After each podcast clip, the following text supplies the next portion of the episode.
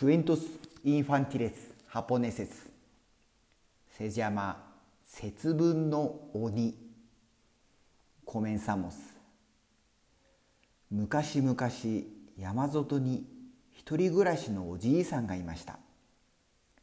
おじいさんには家族がなく奥さんと息子は病気で亡くなっておりおじいさんの楽しみは毎日奥さんと子供のお墓参りにをすることですよ。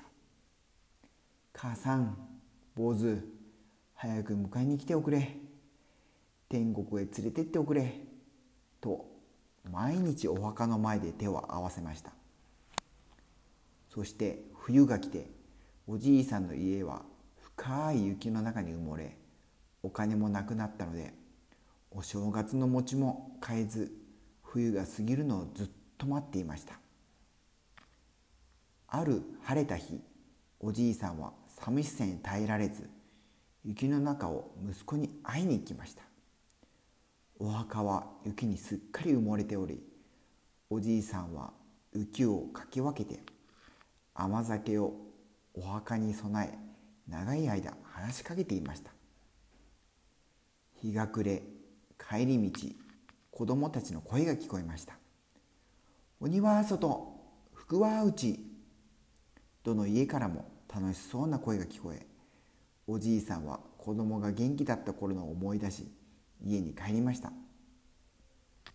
節分なのに寂しいな。あもう子供も奥さんもいないし福の神からとっくに見挟なれてると考えたおじいさんは鬼の目をかぶって豆をまきました。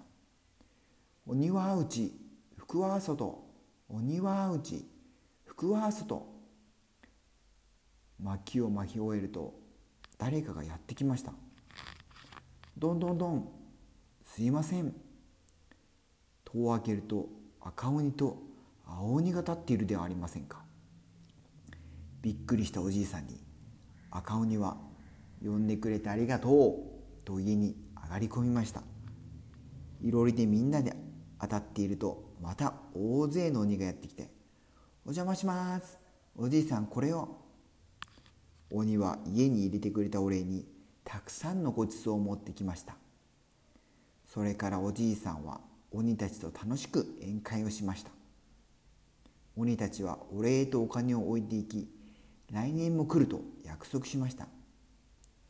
おじいさんはまた来年も鬼に会えることを楽しみに長生きして過ごすことにしました。おしまい。